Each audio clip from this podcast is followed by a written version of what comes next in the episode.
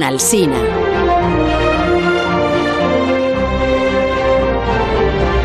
Solo espero que Alberto Aparici haya superado esta situación tan desagradable de la semana pasada, que estaba ¿Cuál? destrozado, acuérdate, porque se, Ah. por el, el robot este de la NASA en, en Ujú. Marte, ¿cómo se llamaba? El- el opor- Opportun- eh, Opportunity. ese, el Opportunity. Estaba afectadísimo. Si estará afectado, que hoy ni siquiera se ha presentado en nuestros estudios centrales. Está en, en Valencia, me dicen. O sea, tampoco se ha ido al espacio. Eso es que debe estar Uh. todavía restableciéndose, convaleciente del disgusto. Buenos días, Alberto. Hola, hola Carlos. Buenos días. Eh, la verdad es que la profesión va por dentro y Bien. bueno, ya más o menos me hago la idea de que ya no está aquí Opportunity, pero es que además llevo unos días un poquito, un poquito, Vaya. un poquito regular por, por, otra ya. razón- por otras razones. Es que en Valencia no os abrigáis bien. Duermes como no debes. Eh, eso es verdad, ¿vale? Aquí nos abrigamos muy mal, luego vamos a Madrid y pasa lo que pasa. Ah. Pero, pero es que lo que me temo, lo que me temo es que empiezo a pensar que a lo mejor esto de los viajes espaciales no, no me está sentando muy bien, que, que igual me está pasando factura a la, a la salud y todo. Ya, eso sí podría, eso sí podría. A, a quien le está pasando factura a tus viajes espaciales es a la casa. Que vas a multa de tráfico por semana, multa de tráfico espacial, que se te quitan todos los puntos así de golpe. Por no hablar de la gasolina que estás consumiendo, que también. Carlos, pero que lo digo en serio, hombre. Que lo digo en serio, que después de la estancia en Marte yo noto que esta carraspera como que, como que no termina de irse. ¿Qué, quieres- ¿Quieres pasar también la factura del médico al que vas a consultar o qué? No, no, hombre, no, que si yo tengo la tarjeta sanitaria interestelar, que va bastante, bastante bien. Bueno, salvo cuando me he ido al centro galáctico, que ahí están saturadísimos los ambulatorios. Claro, tanta estrella y tanta cosa. Fui una vez y más que un ambulatorio parecía otra cosa. Ah, sí, sí. Parecía esto. Parecía esto, sí. La, la cantina de la Guerra de las Galaxias, que ahora se llama Exacto. eh, Star Wars. Bueno, este tema me interesa, Alberto, porque a lo mejor este verano me llamó a la familia a ir a ver dos o tres estrellas, ¿sabes? Y Ah. igual el espacio es verdad que está, no lo había pensado yo, pero te lo agradezco. Igual está lleno de bichos raros, ¿no? Y de gérmenes. Esta música, la verdad es que tampoco ayuda a tranquilizar mucho a los posibles No, a ver. visitantes. Los, los gérmenes, eh, que no te preocupen especialmente porque los extraterrestres son tan diferentes biológicamente de nosotros que es, es difícil, digamos, que nos peguemos nada entre nosotros. Este resfriado que yo tengo, yo qué sé, igual, igual no tendría que haber ido por el Valles Marineris de Marte con las ventanillas bajadas. Vamos yo a qué sé, estábamos, estábamos a menos 90. Bueno, lo, lo que te ha de preocupar de verdad del espacio no son los gérmenes, es la radiación, ¿vale? Ahí sí que hay Ah. que tener cuidado. Porque ya sabes que el universo está surcado por partículas y muchas de ellas pues pueden atravesar tan ricamente las paredes de las naves Ah. y claro, si hay un montón de partículas que te empiezan a bombardear el ADN, pues muy bueno no es. Ya, pero podemos hacer naves con paredes más gruesas, entonces, ¿no?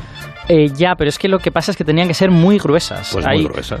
Es- hay un, es- es- espera, fíjate cómo de gruesas. Hay un cálculo preliminar que hizo un, un equipo de de la NASA que decía que teníamos que tener varias toneladas por cada metro cuadrado de pared. Y eso disminuiría la radiación hasta un nivel aceptable, digamos. ¿Tú sabes cuánto vale llevar varias toneladas por metro cuadrado? Es una cifra tan loquísima que, que no se la plantea ni Elon Musk. O sea, mejor me voy a Gandía entonces este verano, ¿no? Me estás diciendo. Bueno, a ver, de cercanías. Todo, todo depende de la duración del viaje, ¿no? Si te vas a pasar semana y media por el espacio, pues seguramente la dosis va a ser pequeñita y no hay nada de qué preocuparse. Pero si te vas en un viaje interplanetario, que va a durar semanas, o en un viaje interestelar, que con tecnología de ciencia ficción duraría décadas, o posiblemente duraría milenios, pues ahí sí que empiezas a tener un problema, ¿no? Porque son viajes más largos. Sí, claro. Fíjate, un milenio entero sometido a la radiación sería bastante terrible. Pues me Exacto. has convencido entonces, ¿eh? Convencidísimo me quedo, muy tranquilo. No, no, pero no te asustes, hombre, que no- tampoco quiero quitarte la idea de ir a ver estrellas, que igual encuentras una verde de estas que te gustaban. Así como Eh, ser. Exacto. No, fíjate, si ya te digo que esto, esto que tengo yo es un golpe de aire, no es nada. ¿no? desagradable es esta tos, ¿eh?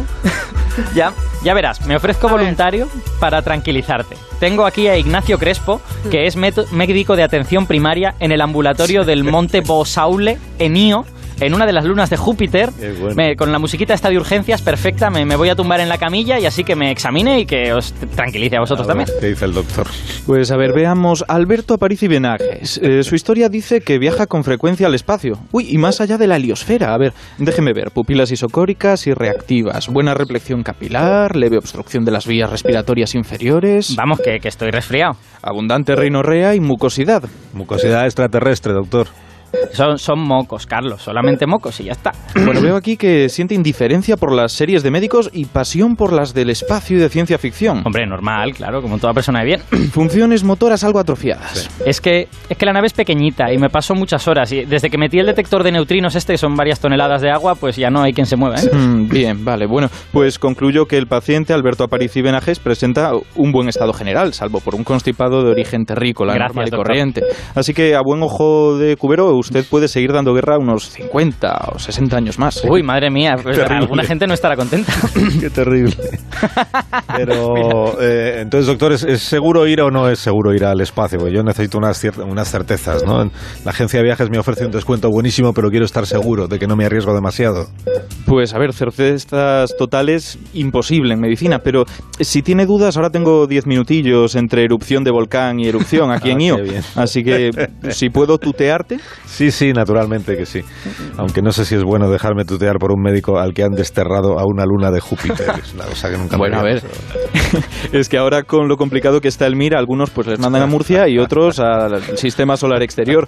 Pero oye, que no está tan mal. Con la de volcanes que hay por aquí, por esta luna, es facilísimo esterilizar el material. Bueno, Ignacio Crespo es médico y divulgador científico y, y- y se presta a participar en esta sección, lo cual le tiene mucho mérito. Y buenos días, Ignacio. Buenos días. Buenos días. y, a- y a examinarme también para comprobar Hombre, que soy Sí, bien. eso ha sido lo peor. Todavía es lo peor. Lo más traumático, sí. Entonces, Ignacio, ¿yo qué me tengo que llevar al espacio para ir bien preparado? O sea, si yo tuviera que armar ahí un, un botiquín espacial, diríamos, ¿qué es lo más eh, imprescindible que tengo que llevarme conmigo? Pues a ver, tal vez lo primero sería un par de trajes, dos trajes. Sí. Hmm. Dos, dos y no uno. A ver, lo primero es protegerse la radiación y lo segundo que no te vas a vestir igual si te vas a una fiesta que de diario. Entonces vas a necesitar un traje espacial que te proteja de esa radiación que hay en el espacio. que puede Ignacio, un poco de daño. seriedad. Esto de la A ver, a ver, fiesta. vamos poco a poco. Yo lo estoy entendiendo, ¿eh?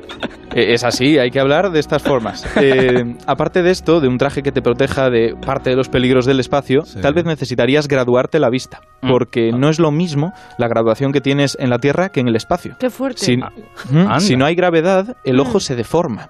Y al deformarse, tú eres más miope. Más Anda. todavía. Más todavía. Así que imaginemos las gafas de algunos. O sea, que hay que llevarse gafas diferentes para el espacio. Exacto, gafas más gruesas que esa protección contra la radiación de la que nos hablabas. ¿Cómo se calcula esto? ¿Cuántas dioptrías de más nos tendríamos?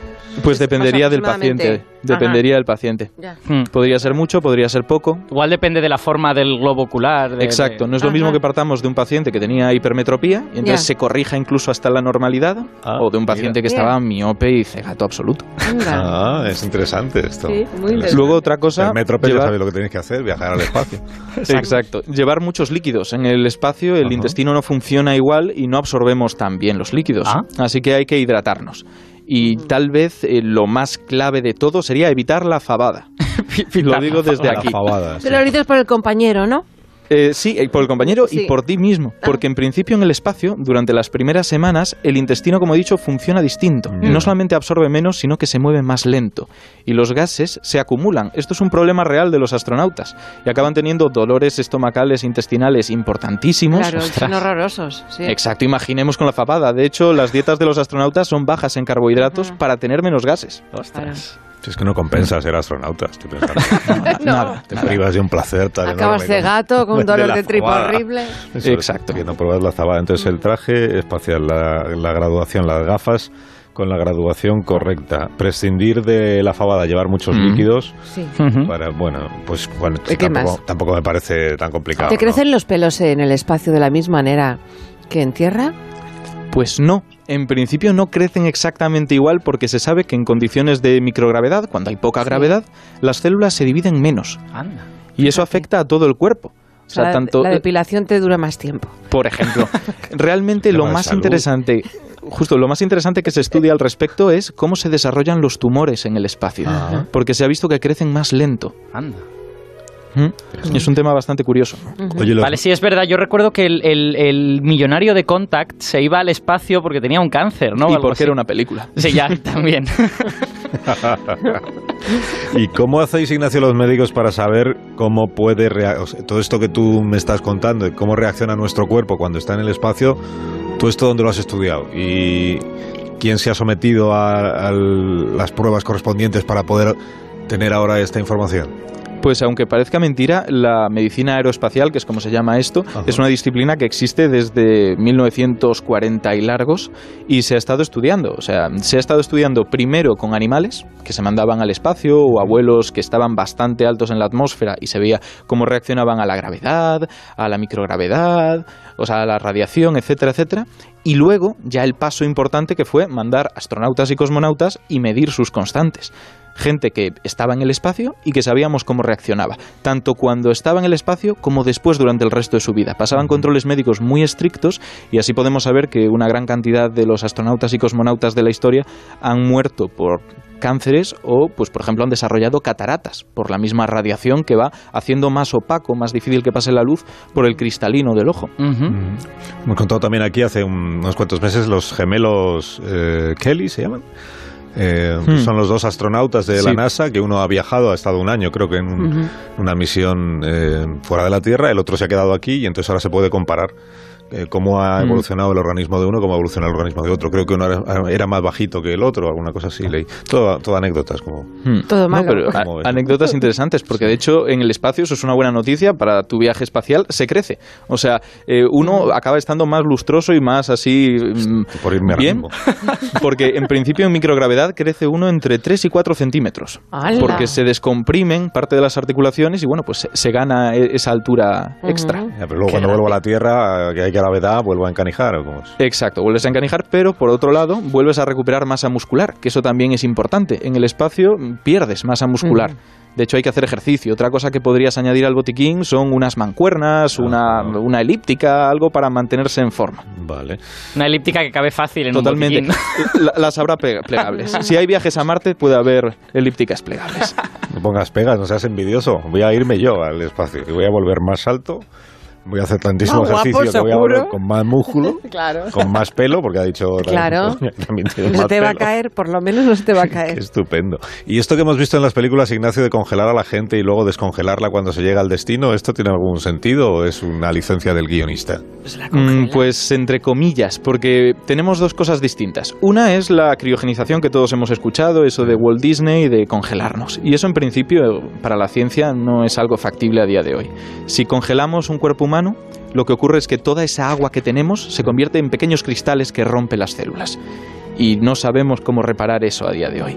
Pero tenemos la hibernación, que eso es lo que se usa también en muchas otras películas y a veces se confunde, y sería bajar las constantes vitales de una persona que lata más lento el corazón, que funcione más lento el cerebro, todo, todo más lento y, y con un ritmo muchísimo más pausado, para que se mantenga más tiempo vivo. vivo. Eso sería, eso sería con algún tipo de medicación, supongo. Pues en principio con medicación, con, bueno, hay ¿Cómo entrar en coma o no es lo mismo? Tendría algo parecido. Por ejemplo, en medicina hacemos una cosa, en algunos casos extremos, que es bajar mucho la temperatura del cuerpo para hacer que el metabolismo también disminuya. Cuando, por ejemplo, hay un infarto en el cerebro, para que las células se vean menos afectadas, se puede enfriar al cuerpo del paciente. Entonces, sería un poco dentro de esta línea de actuación, pero con métodos que todavía no sabemos. Sabemos que son factibles, pero no los conocemos. Lo que pasa es que, claro, esto es interesante, esta estasis que llama la ciencia ficción, para viajes relativamente cortos. Queremos viajar a otra estrella que está, pues, a- la más cercana, 4,2 años luz, estaríamos hablando de un viaje de 100.000 años. y aquí el- la estasis o la hibernación no nos llegan. Necesitamos algo más. Viaje ¿Y qué es lo que, lo que habríamos de hacer entonces? Viaje de 100.000 Pues hay años, vuelve calvo todo el mundo, eh, te digo. Hombre. Y entonces una solución para que no vuelva calvo todo el mundo, que plantea también la ciencia ficción, serían las naves generacionales, que se llaman, que bueno, pues básicamente sería como un barrio que tú lanzas al espacio. Por lo- o sea, está protegido Sí, de la radiación y todo, pero es un barrio. Al final hay interacciones, la gente se conoce, se enamora, tiene hijos, tiene Ah, nuevas vale. generaciones Ah, y acaban eso llegando no no, vale. no tú, sino tus nietos. Es una trampita. Ya, ya. Sí. Pero bueno, Bueno, sí. Hoy por hoy, con aplicaciones de- del móvil, todo el mundo puede enamorarse en un barrio espacial. Así que, Ya lo hacen ya. Oye, Ignacio, un placer escucharte como siempre. Gracias por habernos acompañado esta mañana. gracias a vosotros. Adiós, Alberto. Hasta luego. Adiós, adiós. Hasta la semana que viene, ¿no? Hasta luego, no, luego no vuelvas. Hasta la semana Bueno. que viene. Sí, sí, se me va la carraspera, por otro lado. Era armando yo el, bati- el botiquín. ¿eh? Los líquidos, dame líquidos. Dame las mancuernas. Traje de con percha, Traje traje del- con el percha. traje del que te disfrazaron, No ¿cuál, cuál fue? El, tra- el traje. Son las 11 y 32 el disfraz minutos. de carnaval. Una hora menos en Canarias. Mira, siempre nos gusta elegir la mejor